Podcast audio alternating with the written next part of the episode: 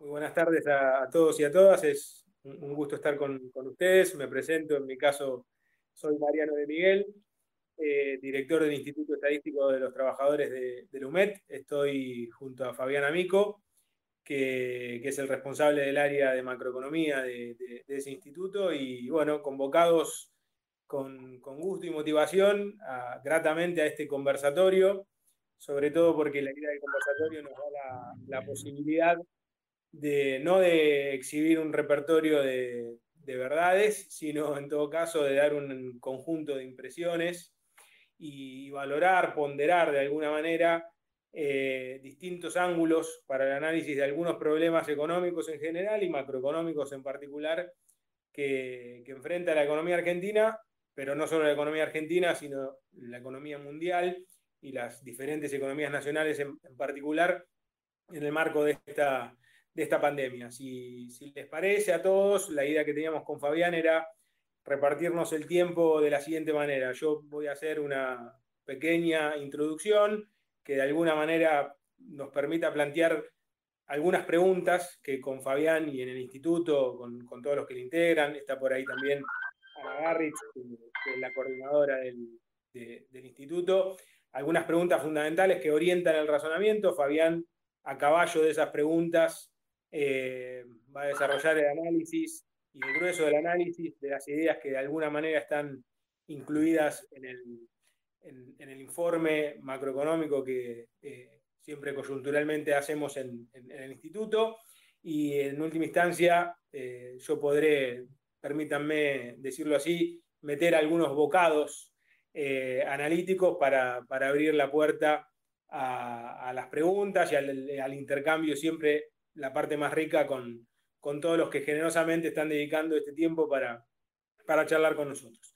Yendo especialmente al, punto, eh, nosotros en las discusiones internas macroeconómicas eh, ligadas a la pandemia, rápidamente dejamos de lado lo que a nosotros nos parece que es una falsa disyuntiva entre la estrategia sanitarista y la estrategia económica o economicista. Es decir, nos parece que es falsa esa disyuntiva en función de que la evidencia, a nuestro juicio, por supuesto esto puede ser discutible, es bastante concluyente en el sentido de que eh, aquellas naciones o aquellos países que en función de privilegiar la economía han desatendido la cuestión sanitaria, no han alcanzado una mejor performance económica y por el contrario hasta pueden haber puesto en riesgo no solo la cuestión política y sanitaria, sino a largo plazo también de un modo todavía peor la, cuestión económica en sí. Lo que nosotros hemos tratado de concentrar nuestro análisis es, teniendo como dato que la pandemia exige una mejor o peor, dependiendo las, las circunstancias y la coyuntura de cada país,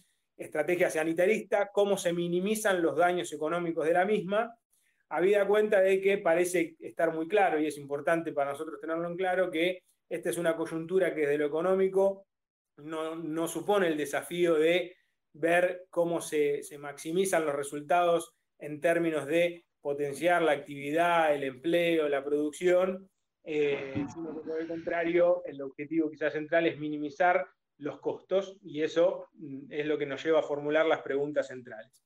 Dentro de esas preguntas centrales hay algunas que, o, alguna que, creemos con Fabián que de ninguna manera suponen una masturbación intelectual teórica, sino que por el contrario nos dan la posibilidad de, encuadrar correctamente el análisis, que es qué tipo de crisis económica supone esta pandemia, no solo para la Argentina, sino para otros países. Es decir, es una crisis que se parece a la del 29, a la, Gran Depresión del siglo pasado, es una crisis parecida a la del 2008, en qué es similar, en qué es diferente. ¿Es una crisis de demanda o es una crisis de oferta? ¿Es una crisis tanto de demanda y de oferta?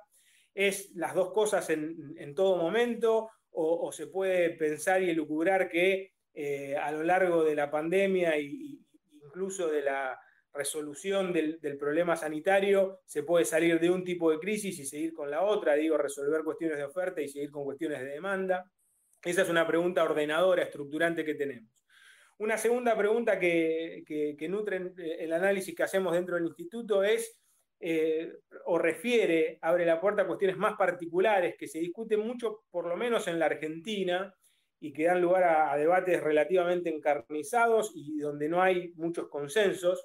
Nosotros tenemos, por supuesto, nuestra posición, que, también puede ir cambiando. Yo esto lo digo y siempre lo recuerdo eh, con tono de broma e ironía, pero cuando yo leo eh, muchos de, mis pequeños escritos de los últimos años y más allá, de lo único que me alegro es que los leyó poca gente. Y básicamente porque a, medida que uno va pasando el tiempo, va, teniendo nuevas percepciones, nuevas ideas, nuevas interpretaciones de la realidad, verdades parciales o posiciones siempre parciales. La nuestra está clara eh, en términos de lo que me voy a referir, pero en la Argentina se discute mucho, por ejemplo, cuál es el rol de la política fiscal y si en verdad la política fiscal está siendo todo lo expansiva que debe ser, si el déficit fiscal es un problema o no, si el déficit fiscal es una opción de política o en verdad el déficit fiscal es un resultado endógeno, no solo para la Argentina, sino para otras economías, producto de la crisis. En este sentido, recordábamos hoy con Fabián, hablando a la, mañana, un poco preparando los últimos detalles de esta, de esta presentación, recordábamos un, paper, uno de los tantos, ¿no? pero que justamente analizaba allá por el 2009 la, crisis que se había desatado en el 2008 y para el caso de Europa analizaba el, papel ahí de los déficits fiscales y un poco rebatía esa idea que estaba bastante enquistada en aquel momento, sobre todo en, muchos de los intelectuales de Europa, de que los déficits fiscales habían sido la causa de la crisis y trataba de mostrar que en verdad los déficits fiscales habían sido un resultado endógeno de las crisis. Los gobiernos en, el momento de la crisis utilizan eh, la política fiscal para salir adelante y en determinados contextos eso supone eh, que el déficit fiscal se torne endógeno. Y Fabián, como creo que va a analizar en este punto, también llamaba la atención sobre el hecho de tener cuidado de que no siempre que haya déficit fiscal, eso significa que se tiene una política fiscal expansiva y por el contrario puede haber una política fiscal expansiva en un contexto de superávit fiscal. Entonces ahí hay un eje ordenador también estructurante que nos parece útil de analizar.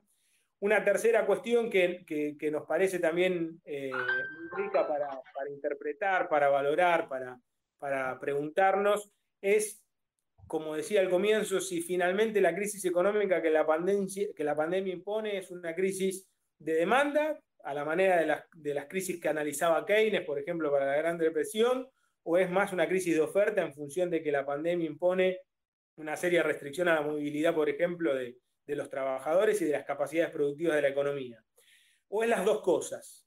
Y si es las dos cosas, al resolver la pandemia o flexibilizarla, se tiende a resolver la crisis de oferta o la crisis de demanda. Y si se resuelve la crisis de oferta, ¿qué pasa con la demanda? Dicho de una manera muy coloquial, si mañana una persona que no salía a trabajar sale a trabajar, ¿tendrá trabajo? El, que tiene un emprendimiento y, necesita vender un bien o un servicio, ¿lo encuentra? Bueno, eh, evidentemente, como decíamos también hoy con, Fabián, creo que recordando algo que recientemente dijo Emanuel Agis, eh, flexibilizar no necesariamente es reactivar, eh, que son dos, dos problemas, si se quiere, diferentes. Bueno, esa es una tercera pregunta estructurante. Y, algo, un cuarto eje que me, parece, nos parece muy útil para el caso de la Argentina, un poco complementario a esta cuestión fiscal que, mencionaba antes, es que en la Argentina hay algunos detalles que la distinguen y que complejizan la situación económica y su análisis. Uno en particular es el de una variable que,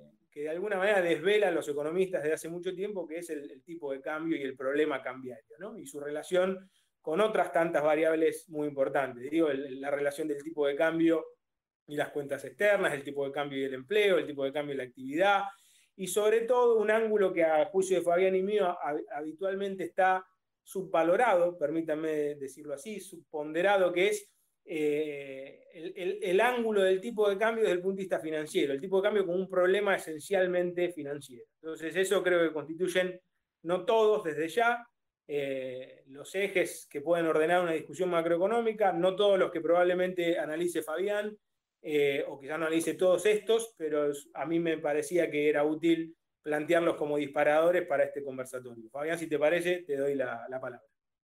Ah, muchas gracias, este, bueno, buenas tardes y muchas gracias por, la invitación. Este, un poco retomando lo que planteaba Mariano y, desarrollando un poco, antes de hablar de Argentina, a mí me gustaría decir unas pocas palabras respecto de, eh, de la construcción de un sentido más general en relación a las crisis. ¿no? Eh, esto que decía Mariano, una, una, cosa muy importante en las ciencias históricas y sociales es la comparación, la taxonomía. ¿no? Entonces, es inevitable comparar estas crisis con la del 2008, con la de 1930. La de 2008 ya todo el mundo con razón la está dejando de lado porque la actual crisis está sobrepasando por lejos la dimensión y la duración de la crisis 2008. Y ahí aparece la del 30. ¿no? Y la del 30 eh, si uno recuerda, hay una situación en la cual, eh, digamos, la economía entra en depresión. Básicamente hay una tasa de desempleo muy alta, el nivel de actividad se cae, se derrumba. Aparece Keynes, aparece Keynes en ese contexto. En la economía, según la economía convencional, cuando había una situación de depresión, lo que uno tenía que hacer era esperar que el mecanismo de mercado, eh, digamos, endógenamente generara eh, las formas de salida de la crisis. Básicamente en esa época el mecanismo de mercado empezaba con una reducción del salario en el medio de la, de la depresión, porque eso por distintos caminos que ahora no vamos a discutir, debía llevar a una situación de pleno empleo. Y ahí aparece Keynes y dice, me parece que no va, no va a ocurrir eso.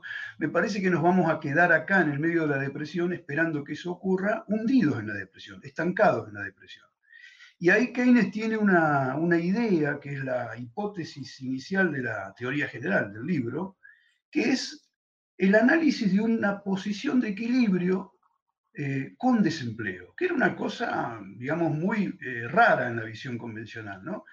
El desempleo era una situación transitoria, un proceso, un momento en un proceso de ajuste que iba a llevar al pleno empleo de todos los factores si uno deja que los mecanismos de mercado operen. Y Keynes dice, no, no va a ocurrir. Vamos a quedar en una situación de equilibrio con desempleo. Equilibrio es una posición donde, digamos, la economía tiende a quedarse y tiende a ser atraída, las tendencias que subyacentes de la economía tienden a ir en esa dirección. Una de las cuestiones que ahí surgen inmediatamente es que la economía no tiene ningún mecanismo automático de rebote, como suelen decir los periodistas. No rebota la economía. Se queda a vivir en una situación de estancamiento si no hay alguna mano visible y exógena que la saque de esa situación. Eh, y ahí surge el tema, bueno, hay que hacer algo, ¿y cuál sería esa mano exógena? Obviamente la mano que ve Keynes es la mano del gobierno, el instrumento que usa esa mano es el gasto público, básicamente. Keynes va a poner, eh, va a hacer hincapié en escritos posteriores en, en, el tema de la inversión pública, etc. ¿no? Y la idea de fondo es que el sector privado no puede salir por sí solo de esa situación. No tiene mecanismos e instrumentos para salir por sí solo de esa situación. No se puede rescatar a sí mismo. Y esta lógica es importante tenerla en cuenta en el momento de crisis actual. Ahora vamos a ver cuáles son un poco las diferencias. Bueno, básicamente el sector privado no se puede rescatar a sí mismo porque cuando cae la demanda, caen las ventas, eh, el nivel de actividad se derrumba, las empresas no pueden invertir, porque tienen una enorme capacidad ociosa, no tiene ningún sentido invertir este, cuando uno no va a usar ese equipo de capital, es perder plata, digamos. Por otro lado, cuando cae el ingreso agregado, cuando cae la producción y las ventas, eh, cae el empleo, la masa de asalariados ve reducir su ingreso, cae el consumo. Cae el consumo, cae la inversión, y eso tiene un, mecanismo de inestabilidad que va hacia el fondo todo el tiempo, va hacia el fondo, ¿no? Este, no, no tiene un lugar donde parar. El aumento del desempleo, como suele ocurrir muchas veces, suele generar una presión hacia abajo en los salarios reales, con lo cual todo el proceso se hace todavía más contractivo. Ahí hay una cuestión importante, además del papel que obviamente Keynes le otorga a la política fiscal, como un papel autónomo, como el elemento autónomo que puede sacar a la economía de mercado de la depresión. Hay también un punto importante que es el significado que tienen los crecientes déficits fiscales que uno observa hoy, hoy en todas las economías del mundo, absolutamente en todas. Y es interesante ¿por qué? porque todos los gobiernos del mundo tienen signos políticos e ideológicos diferentes, completamente diferentes, pero todos ven, eh, asisten a un crecimiento este, de déficits fiscales enormes, impensados en tiempos normales.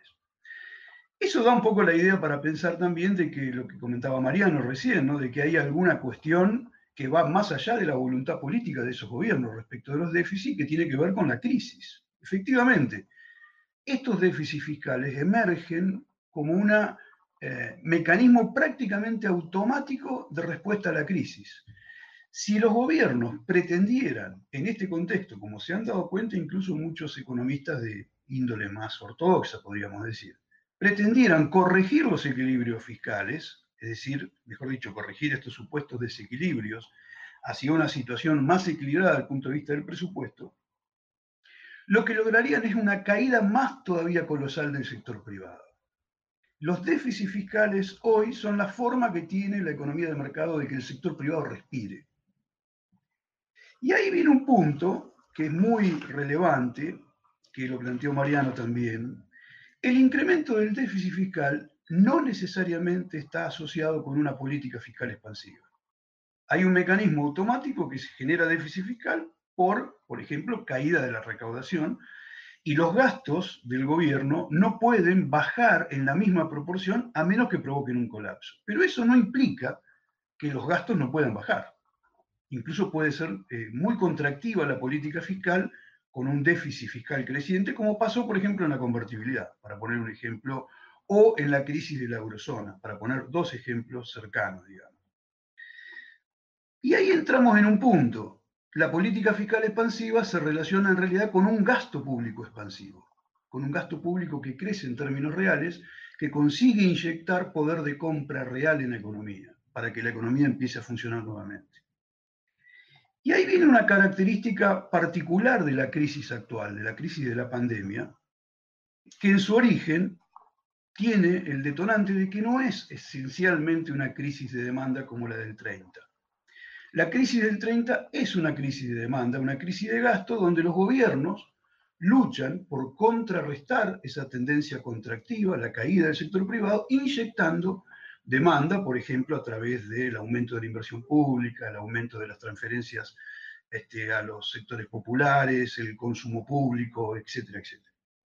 Esta crisis del coronavirus arranca con una imposibilidad de permitir la libre movilidad de la fuerza de trabajo. En ese sentido, uno podría decir, siguiendo la jerga convencional, empieza como una restricción o una crisis de oferta, no porque no haya trabajadores, que hay, y ya había desempleo antes de la crisis de la pandemia. En ese sentido, no tenemos una restricción de oferta de trabajo, no la podemos usar. No se puede permitir su libre circulación por un tema de salud. Es una cosa inédita, digamos. Ahora, esta característica que uno podría asimilarla a una mm, crisis de oferta, a una crisis por el lado de la oferta, encierra de manera directa y automática una reducción de la demanda. Prácticamente, digamos, básicamente, todos los sectores, por ejemplo, informales, que en su comienzo no pudieron acceder inmediatamente a las transferencias del gobierno, esos sectores se quedan sin ingreso y tienen que demandar forzosamente menos. Eh, en el sector privado, la tendencia que uno está viendo en los salarios es que los salarios reales están cayendo de una manera bastante rápida, digamos, y eso es una disminución del gasto inducida particularmente, prácticamente directamente por la, este, por la pandemia. Eh, uno de los rasgos que tiene la cuarentena actual, que ha sido señalada recientemente por varios este, economistas amigos, entre ellos Emanuel Agis, y otros trabajos que se han hecho en el, marco de eh, oficinas del gobierno, es que la cuarentena argentina, habiendo sido claramente exitosa a nivel internacional en términos del control de la pandemia, nunca fue total, como se dice. Por ejemplo, en el comienzo eh, hay algunos, este, digamos, eh, cálculos que indican que el nivel de restricción alcanzó al 65-60% de la fuerza de trabajo, eh, o sea que el 35-40% de la fuerza laboral estuvo en actividad, y actualmente ese índice de movilidad está llegando al 65% aproximadamente. O sea, se va flexibilizando. De manera heterogénea, como todos sabemos, porque en el resto del país está muy flexibilizado y en el AMBA con restricciones importantes todavía. Una cosa importante ahí para, dar, para entender es que a medida que, el índice de movilidad aumenta, es decir, que se flexibiliza la cuarentena, el factor de demanda en la crisis pasa a ocupar un lugar central. ¿Por qué? Por lo que decía Mariana. Imaginemos este final de una película eh, post-apocalíptica, donde ese individuo que estuvo encerrado en su casa una cantidad de tiempo y no se asomó, sale a, a, regresar a su normalidad y se encuentra que quizá no tiene trabajo, que quizá hay restricciones para moverse, que no tienen determinados artículos, que el resto de la población está en la misma situación, etc. Ahí emerge claramente de nuevo, podríamos decir, eh, un mundo keynesiano, eh, normal en términos del funcionamiento de la economía, pero completamente fuera de la normalidad en términos del desmoronamiento del nivel de actividad. Ahí volvemos a tener el papel de la demanda como un lugar central, digamos. En ese marco, claramente aparece una necesidad de un mayor estímulo fiscal. Esto le está pasando a todos los gobiernos del mundo. Eh, hay que reconocer que en la mayoría de los gobiernos del mundo el sesgo es a eh, tener un relativo equilibrio fiscal, a privilegiar la política monetaria sobre la política fiscal, no obstante lo cual, estos gobiernos, y vuelvo a insistir, no importa el signo ideológico, el signo político, están embarcados en planes de paquete fiscal cada vez más grandes. Justamente porque en la medida en que varios de los países que están pasando la etapa más dura de la pandemia, que están en una etapa donde la curva está aplanada realmente y controlada y empiezan a salir, se encuentran ahora con esto, con una crisis de demanda. La necesidad imperiosa de aumentar los estímulos fiscales ¿no? plantea, en el caso de algunos países, como por ejemplo en el nuestro claramente, una relación básicamente con el financiamiento de la política fiscal y básicamente con la emisión monetaria. En Argentina, eh, hay que decirlo, tenemos una tradición monetarista muy arraigada, que ha sido bastante desterrada del resto de los países, incluso en aquellos países, mayoritariamente, donde la política monetaria y la política económica se rige por principios más bien ortodoxos. En esos casos también eh, la emisión es un fenómeno considerado un fenómeno básicamente endógeno, no es un instrumento de política la cantidad de dinero que eh, existe en la economía, y el instrumento de política es la tasa de interés, la política fiscal, etc. Parte de esa emisión, que como yo estaba diciendo recién, es particularmente o mayormente endógena, esto quiere decir que el gobierno no puede decidir completamente cuál va a ser la cantidad de dinero que hay en la economía, porque eso depende de decisiones del sector privado. El gobierno puede fijar las tasas de interés, puede emitir deuda y el resto queda por cuenta del sector privado. Es decir, cuánta cantidad de dinero va a quedar después de esas operaciones va a quedar por cuenta del sector privado. Este es un poco el enfoque dominante que existe hoy en macroeconomía y que incluso atraviesa transversalmente a toda la macroeconomía, no solamente la heterodoxa. En Argentina hay un problema adicional, que es el tema del que mencionaba Mariano, del mercado cambiario y la creciente, incesante dolarización que tenemos en Argentina. Entonces ahí hay algunos analistas, algunos colegas, muchos periodistas, que plantean una relación directa entre la emisión monetaria y el tipo de cambio. Es decir, Básicamente la idea, esquemáticamente, es que si uno aumenta la emisión de base monetaria, eso va a generar una presión en el dólar y por ese mecanismo va a generar inflación. Hay un problema con eso, que es el siguiente.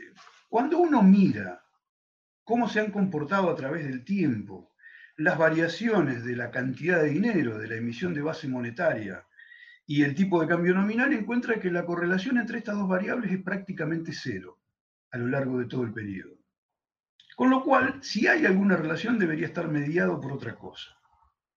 De la misma forma, si uno mira la correlación o la asociación empírica que hay entre las variaciones de la base monetaria o de cualquier otro agregado monetario en relación a la inflación, a la tasa de inflación, la correlación también es cero.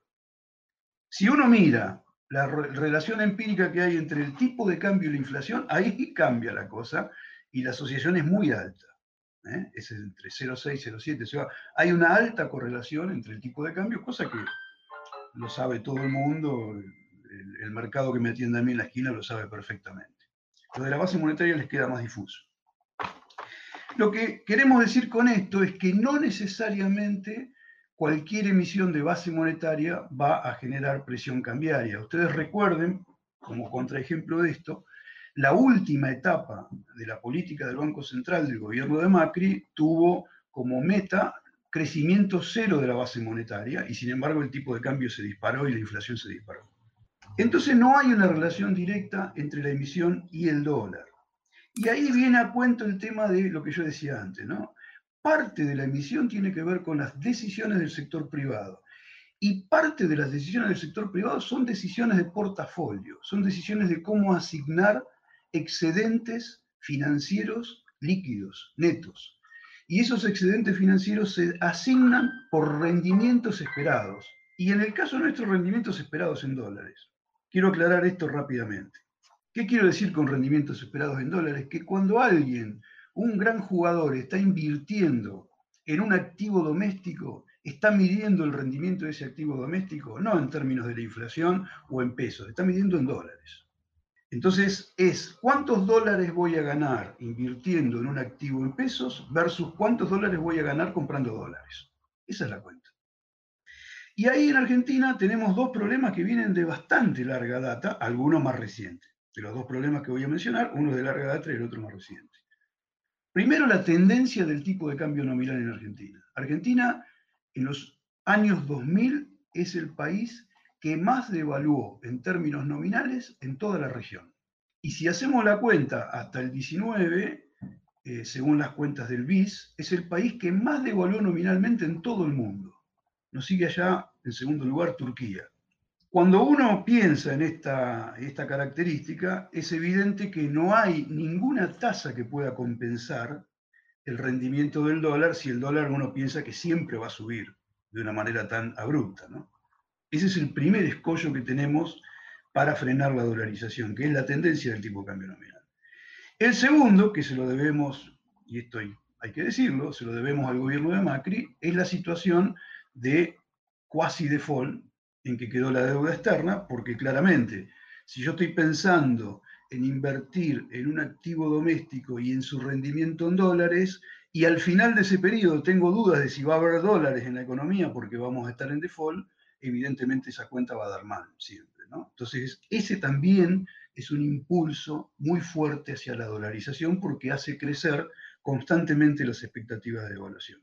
Parte de esto empezó, me parece a mí, a ser considerado y a ser este, eh, aliviado por la política del Banco Central reciente en el tema de subir básicamente las tasas de interés de los activos domésticos, los plazos fijos, etc es un, camino que me parece interesante, pues revierte en parte una tendencia persistente a la baja de tasas que venía de fin del año pasado. Para terminar, digamos, y dejarle la, palabra a, Mariano, eh, me gustaría señalar que eh, todo este tema de las políticas eh, keynesianas que reaparecen siempre, fíjense ustedes, cuando hay crisis, de repente todos nos volvimos keynesianos otra vez, ¿no? Este, pero keynesianos módicos, ¿no? Esto me hace acordar al turco Asís cuando en la época de apogeo del gobierno kirchnerista decía, parece que el único que quedó de derecha soy yo, digamos. Y después reaparece cuando reaparecen las condiciones adecuadas. Hoy tenemos condiciones adecuadas donde hay muchos keynesianos de golpe.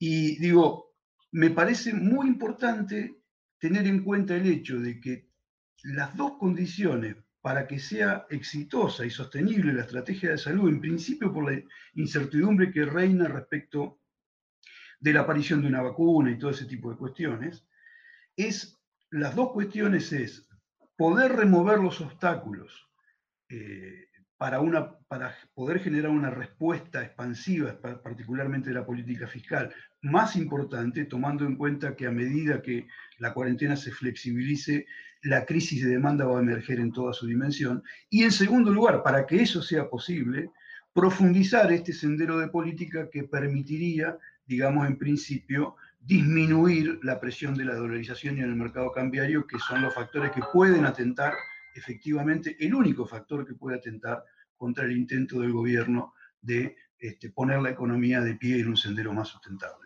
Yo, en función de lo, mucho y rico que comentó Fabián, quisiera rescatar tres puntos eh, concretos, en todo caso para que después en el espacio de, preguntas podamos ampliar. También tenemos la disponibilidad para mostrar algunos gráficos que ilustran los conceptos que, sobre todo Fabián ha vertido.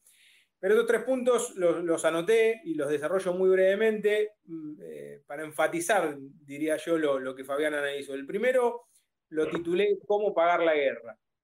Y lo titulé de esta manera, eh, haciendo referencia a un, al título de un, yo digo famoso, no sé si famoso, pero sí muy conocido entre los que nos gusta esto, libro de Keynes, ya que lo trajimos bastante a, colación, de 1940, libro que, finalmente apareció en, otro libro que recopila artículos del Lord británico que, se llama Ensayos de Persuasión, donde Keynes intentaba persuadir, de ahí la palabra, a la opinión pública. Y, y en ese artículo, ya a caballo de la Segunda Guerra Mundial, Keynes lo, que trataba de analizar era decir, bueno, la guerra va a resolver el, problema que, tiene, o uno de los problemas principales que tiene una economía de mercado capitalista, como señalaba Fabián, que es esa tendencia a tener problemas de demanda y que si no hay una intervención que corrija eh, esa tendencia, evidentemente puede no haber fondo.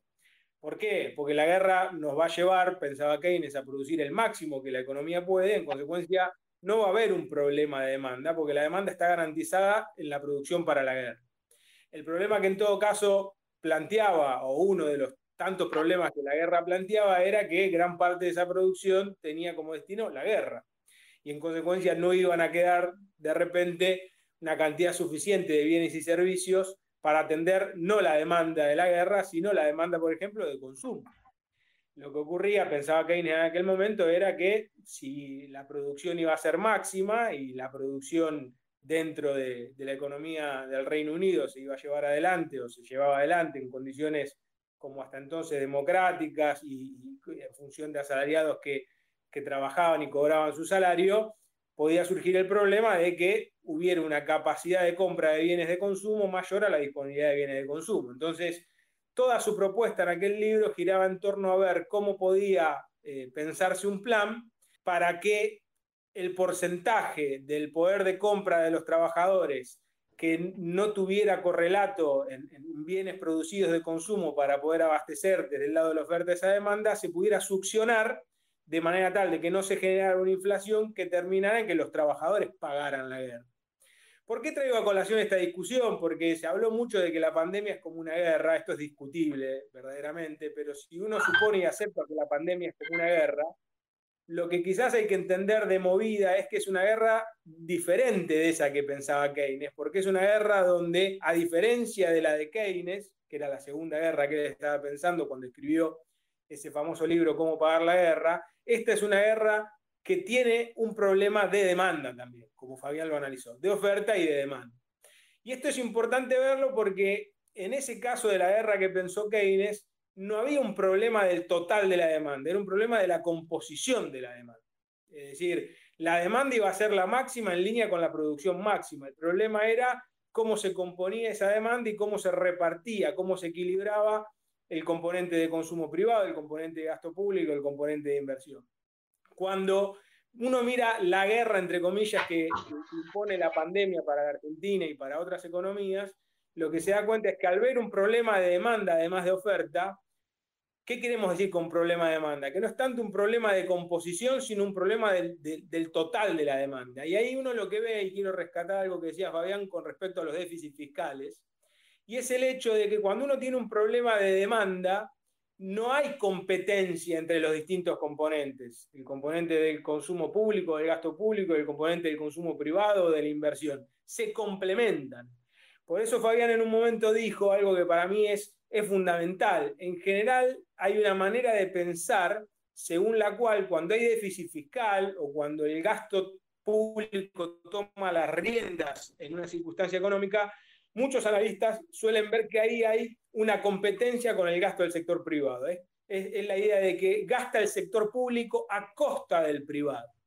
Y en verdad cuando hay un problema del, nivel de la demanda y no de su composición, si el gasto público no juega un rol de reactivación o de minimización de los costos, lo que se ve es no solo que no compite con el del sector privado, sino que agudiza la caída del gasto del sector privado. Creo que si, entendí bien ese punto de Fabián, para mí es importante rescatarlo porque esta guerra, entre comillas, de la pandemia obliga a reflexionar una vez más sobre el rol de la política fiscal y a desprenderse de esta idea, yo diría a esta altura arcaica de que el gasto público compite contra el privado. Si hay un contexto donde eso no ocurre es este, y por ende eh, este reclamo de que la política fiscal juegue un rol muy activo en ese sentido.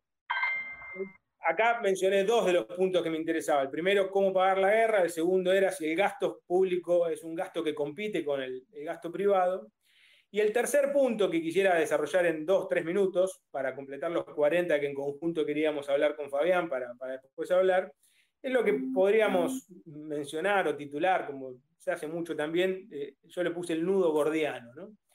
Porque cuando Fabián hablaba del problema más específico de la Argentina con el tipo de cambio, yo quizás a riesgo de, no ser tan riguroso como lo ha sido Fabián, pero con, la vocación de, completar pedagógicamente el análisis, siempre recuerdo que si un gobierno, a través del Tesoro, del Banco Central, quiere de alguna manera dominar esta variable maldita del de cambio, lo hace de alguna manera a través esencialmente de comprar y de vender.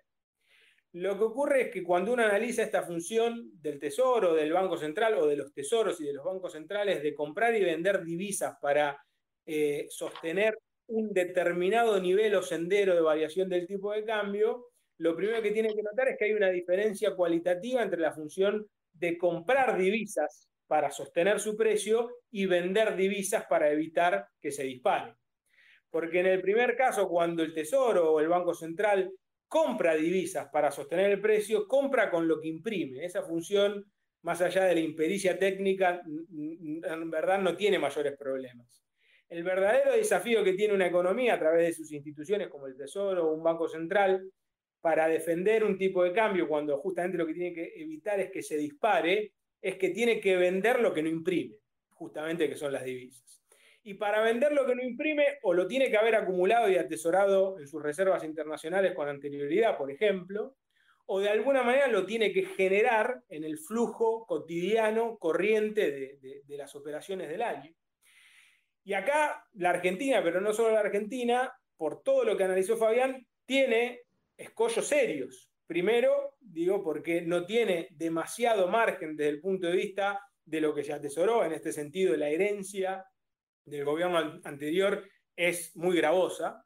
Y cuando uno mira desde el punto de vista del flujo de las operaciones de, todos los días, cotidianos, corriente del año, lo que uno rápidamente toma en conciencia es que esas divisas que necesitaría para poder cumplir con la función de defensa de un valor del tipo de cambio que a la autoridad económica le parezca razonable, o esas divisas las genera en las operaciones corrientes, exportando más de lo que importa, eh, para poner un ejemplo dentro de lo que constituye la balanza comercial, dentro de la cuenta corriente de la balanza de pagos, o tiene que conseguir esas divisas a través de flujo financiero. Y acá viene un problema que a nosotros nos parece central entender, y es que si uno necesita o una economía necesita dólares desde el punto de vista, o conseguirlos desde el punto de vista financiero, tiene que garantizarle al que va a invertir en un activo en pesos, pero que razona y calcula en dólares, una rentabilidad después del periodo de esa inversión y esa colocación en, activos en pesos en dólares positiva.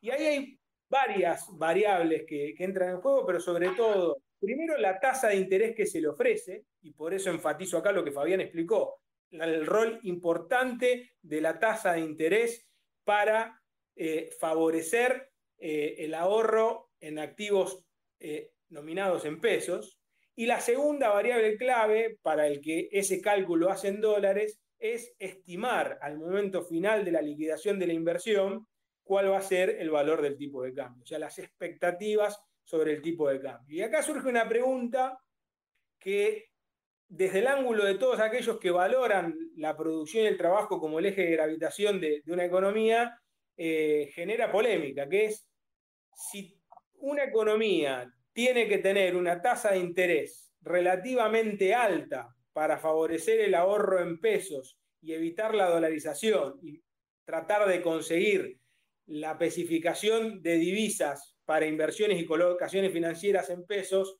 que le permitan gestionar la política cambiaria, esa tasa de interés alta no pone en jaque el sistema productivo, siendo la tasa de interés uno de los costos fundamentales. Y cierro, con, quizás para disparar el debate, con algo que Fabián mismo viene diciendo, no lo comentó hoy, pero lo traigo a colación, y es esta idea de que dentro incluso del campo de los economistas que vulgarmente nos concebimos como heterodoxos, está bastante asentada y consensuada la idea de que quizás hay que pensar para, para la economía tipo de cambios diferenciales. No todos los sectores ni todas las actividades necesitan el mismo tipo de cambio para funcionar. Pero aún dentro de este universo, incluso de los economistas que vulgarmente nos, consideramos heterodoxos, a veces hay bastante reticencia a pensar lo mismo para las tasas de interés. Es decir, de, que un gobierno quizás tiene el desafío de ver cómo logra una tasa de interés para el que ahorre y coloca financieramente razonable como para que no se dolarice, pero logra a su vez para el sistema productivo y sobre todo para aquellos sectores y actividades que lo requieran, un financiamiento a tasas que no supongan ponerlos en jaque mate, sobre todo en un contexto de depresión y de, otro, y de otros componentes de los costos que son muy problemáticos para su competitividad. Entonces, ese era el tercer elemento que quería mencionar, que me parece que ilustra la, dificultad particular que tiene la economía argentina desde ya hace muchas décadas y sobre todo en los tiempos venideros. Mariano, tengo ahí algunas preguntas. Tengo algunas preguntas que las voy tirando y vamos comentando, si te parece. Luis Ignacio Gordín pregunta si cuando hablamos o pensamos en planificación económica no es una condición sine qua non que se lo haga regionalmente como bloque te doy ahí la, la posta.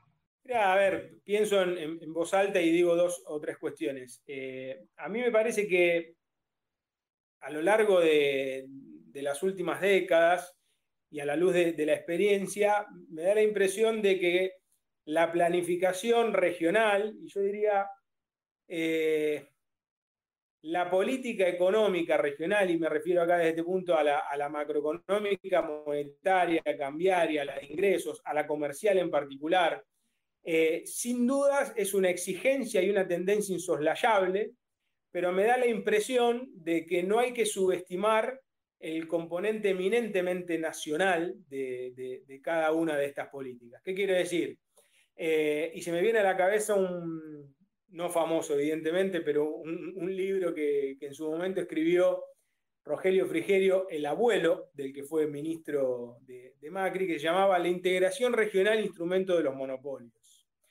La tesis en ese momento de Frigerio era de que todo el mundo abogaba por la integración comercial, financiera, regional internacional, y él la veía como un instrumento de los monopolios para sojuzgar y condenar su desarrollo a los países evidentemente era una tesis no anti-integración, pero que sí eh, ponía por delante el desafío de la integración el desarrollo de la nación. Quizás visto en perspectiva, hoy ese antagonismo no exista, más allá de que sea discutible esa tesis desde ya, pero me da la sensación, y por eso menciono el libro, de que no hay que caer en la, en la idea opuesta de que no se puede resolver nada desde el ámbito nacional, sino es en el marco de una política regional.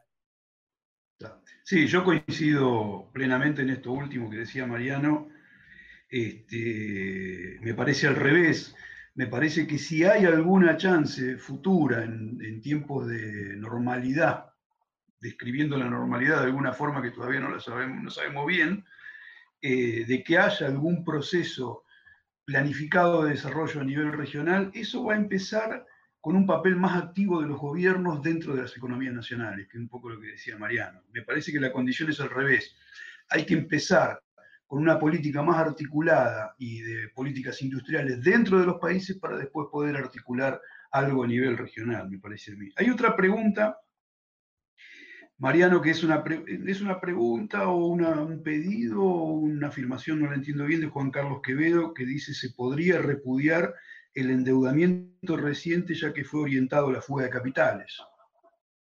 Ahí, eh, de nuevo, eh, pensando en voz alta, yo siempre en este tipo de cosas creo que eh, intuyo que los, que los distintos gobiernos y, en este tipo de circunstancias de alguna manera tienen que hacer una, una medida de la correlación de fuerzas en función de sus intereses y en función de las decisiones de política que tengan. A mí me da la impresión de que todavía hay margen, y me parece que, quizás es la línea que, veo clara desde el punto de vista del gobierno nacional, todavía hay mucho margen para hacer una gestión del problema del endeudamiento, que incluso cuando en gran medida sea un problema heredado, eh, que no suponga un repudio.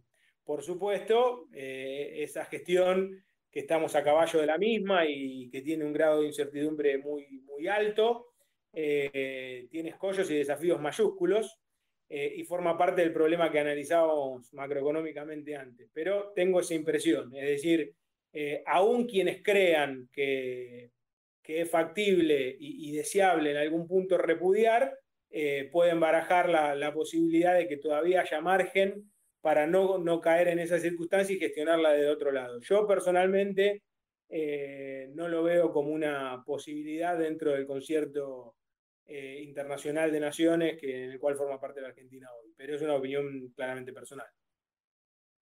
Sí, yo coincido y agregaría una cosa que para otro debate, digamos, probablemente no, esté relacionado directamente con la pregunta, que es el hecho de, digamos, de que no necesariamente la fuga de divisas está conectada con el endeudamiento, como muchas veces se plantea en el debate argentino. En los primeros gobiernos kirchneristas eh, tuvimos fuga de divisas crecientes con desendeudamiento, digamos. La condición, por supuesto, como siempre bromeamos con algunos colegas, amigos, es que uno puede fugar divisas en la medida en que tenga divisas. Las divisas entran a un país por distintos canales. Entran por el superávit de cuenta corriente, que en general suele ser transitorio, entran por el endeudamiento o entran por flujos de capitales que se asientan después en títulos denominados en moneda doméstica. La sustentabilidad de estos elementos no siempre es la misma, pero muestra que evidentemente no hay necesariamente conexión orgánica entre una cosa y otra.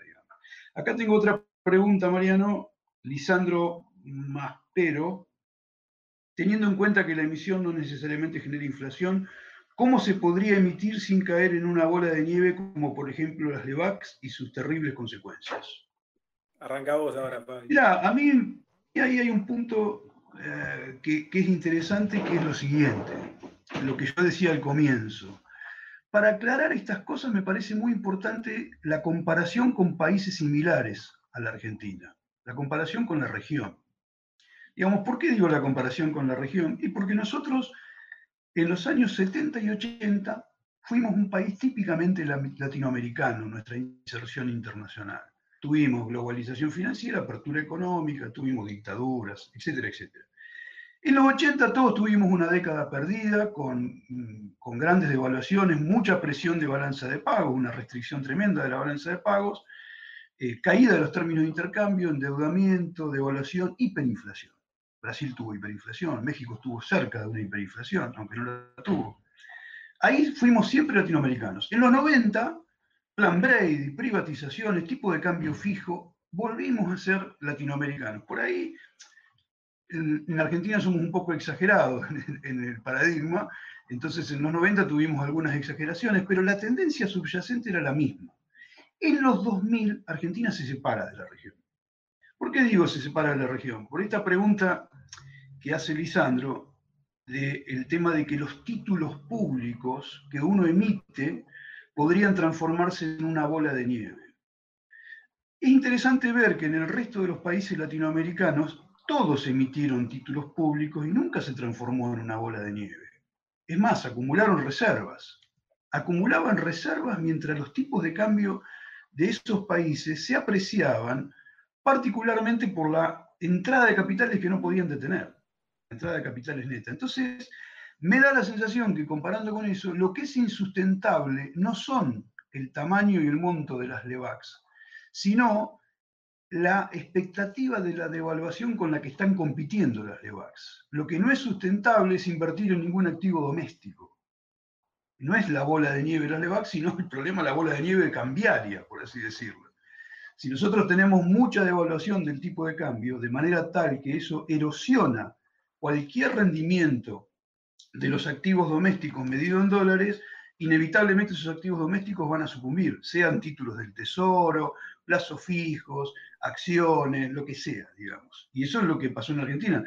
Vos fíjate que en Argentina tenemos cada vez mayores segmentos de las finanzas, cada vez más dolarizadas o pensadas en dólares.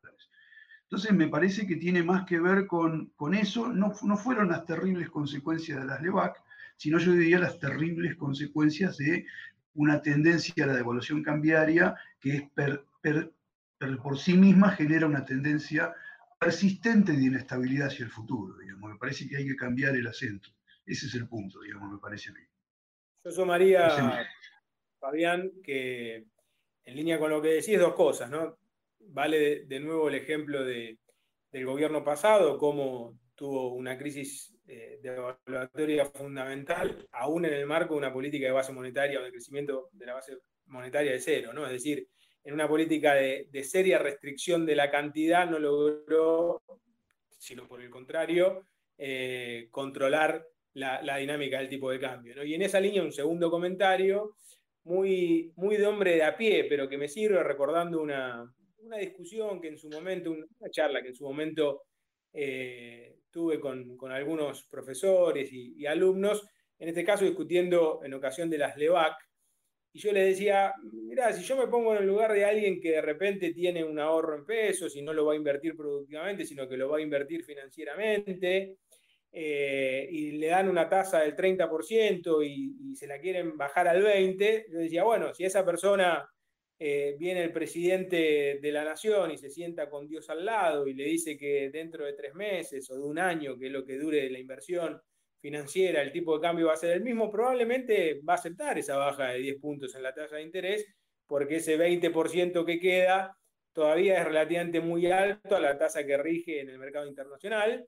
Y uno dice, bueno, pero la, que es, la tasa que se paga acá es en pesos. Bueno, pero si está Dios al lado que garantiza que dentro de un año el tipo de cambio sea el mismo, no va a haber ningún problema.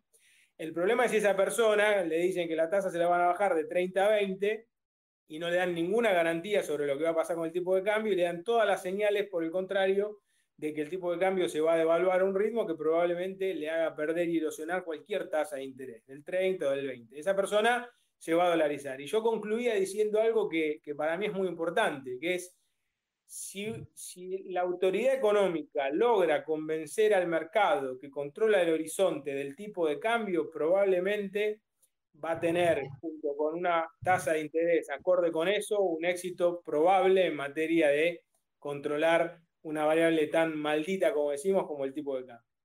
Tiene que lograr dar esas señales y ahí eh, va a frenarse la dolarización eh, independientemente de la cantidad y de la bola de nieve que haya. Si no logra dar esas señales, el problema es mucho más grave que la bola de nieve, porque el potencial dolarizador no se circunscribe solo a la LEVAC o a la LELIC. Eh, es decir, una de las cuestiones fundamentales ligadas a lo que explicaba Fabián es que si no hay un dominio de la cantidad de dinero y la creación de dinero no se corresponde solo con la decisión de la autoridad monetaria, sino que también con las decisiones del sector privado, en un escenario de tendencia a la dolarización, el potencial de creación de dinero para dolarizar es mucho mayor que el de una bola de nieve de un instrumento de deuda. Bueno, acá tengo dos preguntas más que las voy a juntar porque van un poco al mismo punto, digamos. Daniel Di Bartolo dice que Mario Rapoport publicó el domingo en página 12 un artículo donde describe la crisis actual como el fin de la globalización neoliberal y pregunta si compartimos eso.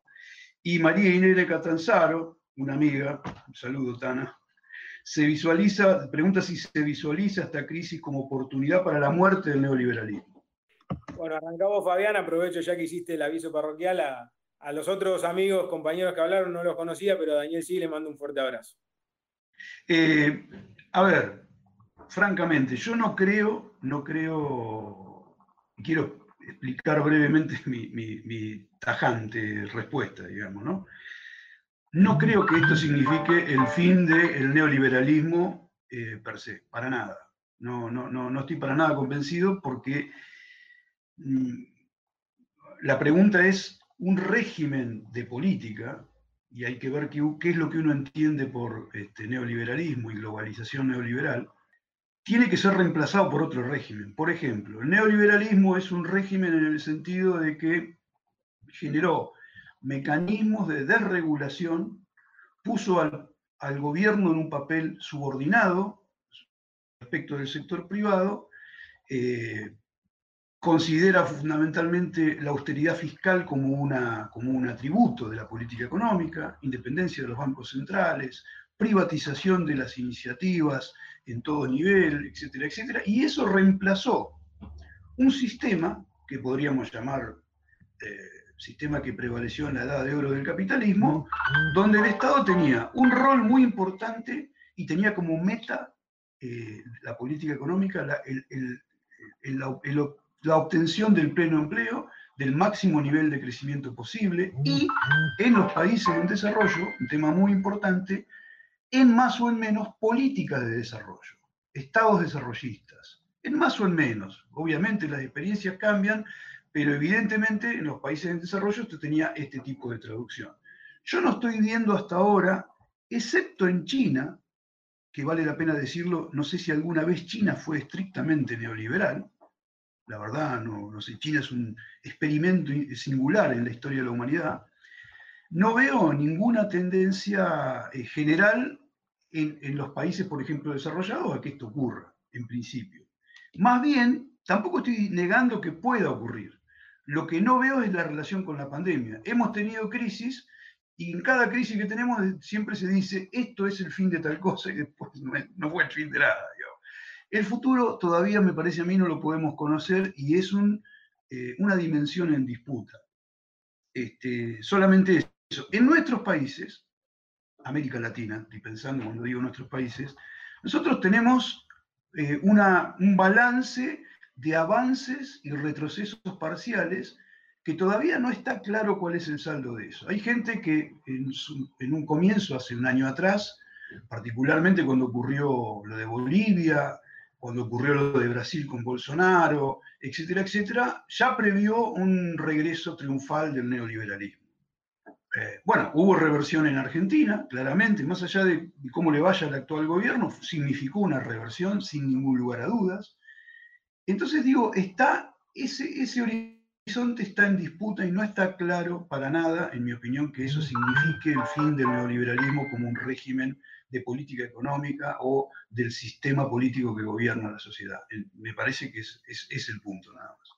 Yo, muy, muy breve, porque es un tema que quizás quedaría para una reunión de estas, ¿no? Para, para analizarlo y, probablemente con, con otros especialistas. Yo llamaría la cautela. Eh, por supuesto que uno puede ligar en línea con lo que estaba diciendo Fabián, que eh, si China, que es un experimento muy particular, pero que probablemente no se pueda decir que haya sido nunca neoliberal, eh, adquiere un protagonismo todavía mayor y está ya relativamente consolidado un nuevo eje de gravitación de la economía mundo capitalista, uno puede aventurar transformaciones del régimen. Pero eh, esto, por lo menos de mi parte, y quizás en función de, la ignorancia que es más acusada en ese terreno, eh, me llama la cautela. Y, lo pongo como un ejemplo. Yo recuerdo que allá por el 1998 comencé mis, estudios de, la carrera de economía y ya se hablaba, o yo por lo menos ya leí en muchos sitios, de que el dólar era casi una, reliquia bárbara y,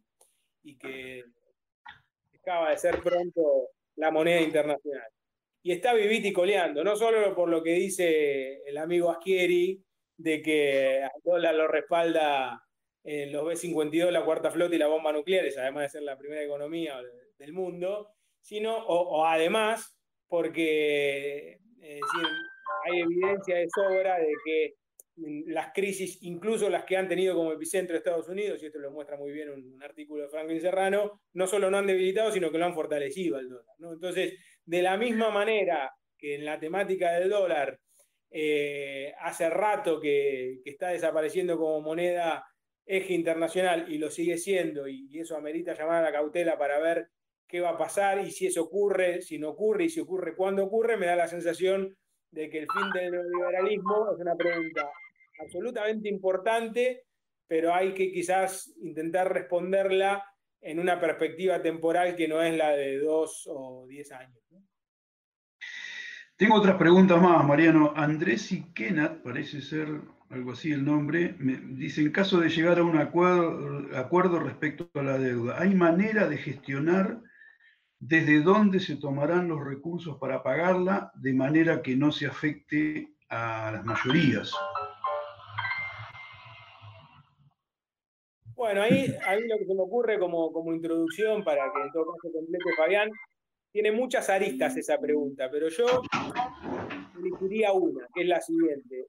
El, desafío que, impone pagar eh, cualquier acuerdo de deuda, sobre todo cuando la deuda ha crecido o al margen de lo que ha crecido es que ha crecido en la moneda que uno no imprime. ¿no? Otro, otro amigo que, estará escuchando, participando, de Lucky siempre aclara que dice, un Estado nunca puede tener problema para pagar una deuda que, tiene que hacerlo en la moneda que imprime. El problema es cuando la deuda uno la tiene que atender porque está nominada en la moneda que no imprime. ¿no? Entonces, cualquier acuerdo de deuda que signifique pagar con divisas, que es lo que uno no imprime, el problema o uno de los desafíos que puede imponer para economías como la Argentina es que en general las divisas o la disponibilidad de las mismas limitan el crecimiento.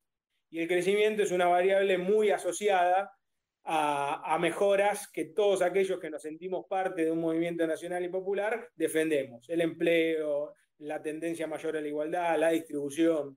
Es decir, nosotros creemos, y digo nosotros por Fabián, creo cualquier cosa me, me en este punto, pero entendemos que la Argentina eh, justamente ha tenido y ha encontrado en la restricción externa de dólares una fuerte restricción a crecer y de la mano de crecer a mejorar un montón de indicadores sociales, entre ellos el bienestar de, la, de las mayorías. Entonces, yo personalmente una de las cosas que me preocuparía, de ser posible, hay que estar en, llevando adelante la negociación y la correlación de fuerzas que se dé, es que el acuerdo deje margen para una tasa de crecimiento económico razonable con un proyecto de país integrado. Eh, bueno, hay un par de preguntas más y ya cerramos con estas. Eh, Osvaldo Pujo o algo así eh, pregunta, y la junto con otra de Santiago Fernando Cuño, que dice así, ¿se puede lograr y mantener un tipo de cambio sostenible en el mediano plazo, por ejemplo, alrededor de 70 pesos? ¿Con qué instrumental, además de la tasa de interés, consideran ustedes? Y la pregunta de Cuño, Santiago Fernando Cuño, ¿cuáles son las desventajas de legalizar, eh, legalizar el dólar financiero? Doctor. Mira, a mí eh, sostener el tipo de cambio cuando hablamos de mediano plazo, estamos hablando de un horizonte temporal de un año o más, como mínimo. Entonces, 70 eh, pesos, el tipo de cambio oficial, evidentemente se va a mover, digamos, no va a quedar en 70 pesos en el mediano plazo.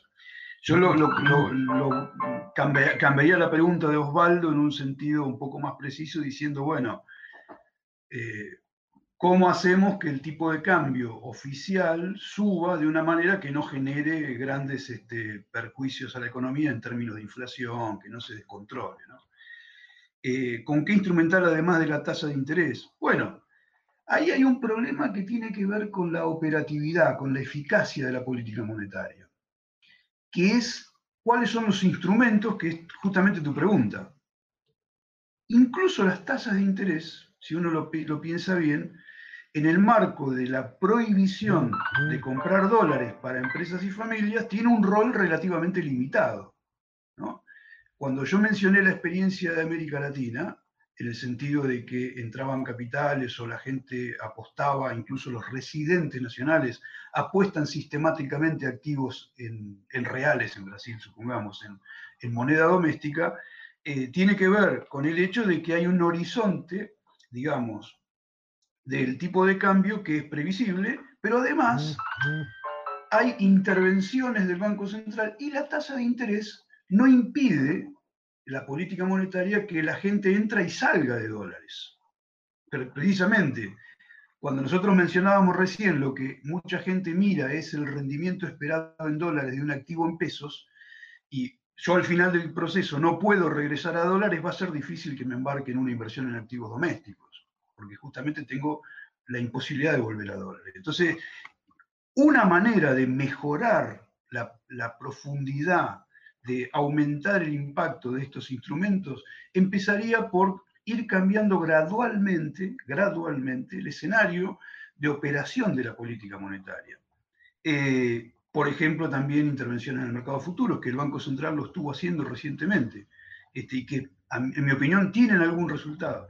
Y esto se junta para mí con la pregunta de Santiago respecto a las desventajas o no de legalizar un dólar financiero. Hay gente que no hace mucho ha propuesto este, justamente un desdoblamiento cambiario, justamente una legalización del mercado de dólar financiero con la intención justamente de mejorar el impacto de, todos los instrumentos que dispone la política monetaria, por ejemplo, compra y venta de reservas, además de la tasa de interés que va a tener una operación mucho más directa y más precisa y más profunda, intervención en el mercado a término, en el mercado futuro, etcétera, etcétera.